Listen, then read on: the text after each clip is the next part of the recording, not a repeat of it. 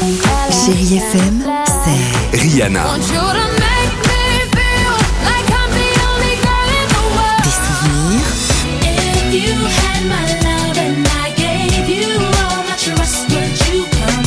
Et la musique qui vous fait du bien.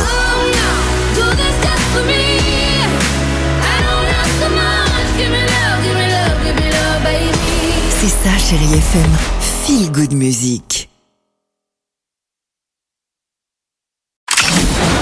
Chérie FM Cinéma, Marc Choquet. Bonjour à tous et j'espère que vous allez bien. Alors je ne sais pas si 2022 est l'année Virginie Efira ou après En attendant Beaujangle, Don Juan et dernièrement Revoir Paris, l'actrice est encore à l'affiche du film Les enfants des autres de Rebecca Zlotowski où elle partage l'affiche avec Roche Dizem et je ne vous le cache pas, ce n'est pas pour me déplaire. Elle a 5 ans.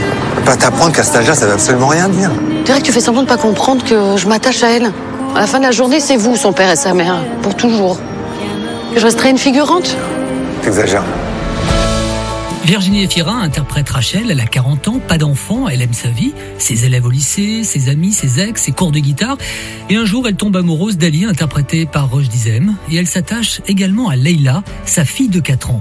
Elle l'aborde, la soigne et l'aime comme si c'était la sienne. Mais aimer les enfants des autres, c'est un risque à prendre.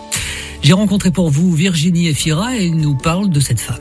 Quand j'ai lu ce film, j'ai tout de suite senti une résonance extrêmement intime dans les solitudes qu'elle peut ressentir, de à quel endroit on fait famille, à quel endroit on est exclu, à quel endroit on est aimé, et qui racontait un endroit particulier qui est à la fois comment on s'occupe d'enfants qui ne sont pas les nôtres, qu'est-ce qu'on fait avec une envie d'enfant qui biologiquement n'est pas possible, qu'est-ce qu'on fait avec les aléas de l'existence, avec des choses qu'on aimerait bien vivre mais qu'on ne vivra pas, et comment on va de l'avant quand même, quoi. Les enfants des autres a été sélectionné il y a quelques jours lors de la Mostra de Venise et a reçu un très bel accueil. En parlant de festival, je poursuis avec le nouveau film de Christian Carion, Une belle course avec Danny Boone et Lynn Renault. C'est une comédie qui avait fait là aussi, il y a quelques semaines, l'ouverture du festival du film francophone d'Angoulême. Ça vous ennuierait pas qu'on fasse un petit détour par Vincennes C'est pas notre chemin. Oui, je sais, je sais. J'aimerais revoir mon ancien quartier. Danny Boone et Lynn Renault se retrouvent pour un quatrième film ensemble, 14 ans après l'immense succès bien sûr de Bienvenue chez les Ch'tis en 2008.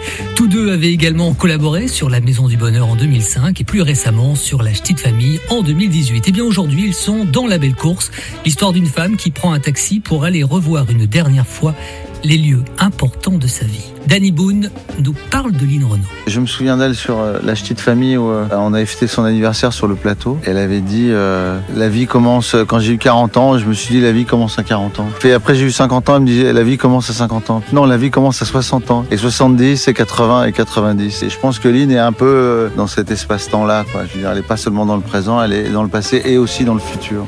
Et puis je termine avec la ressortie du film Avatar de James Cameron dans les salles, histoire de faire patienter les fans, hein, car la suite, vous le savez certainement, Avatar, la voix de l'eau, sortira le 14 décembre prochain. Ce sera sans aucun doute l'événement de cette fin d'année. Mesdames et messieurs, vous n'êtes plus dans le Kansas.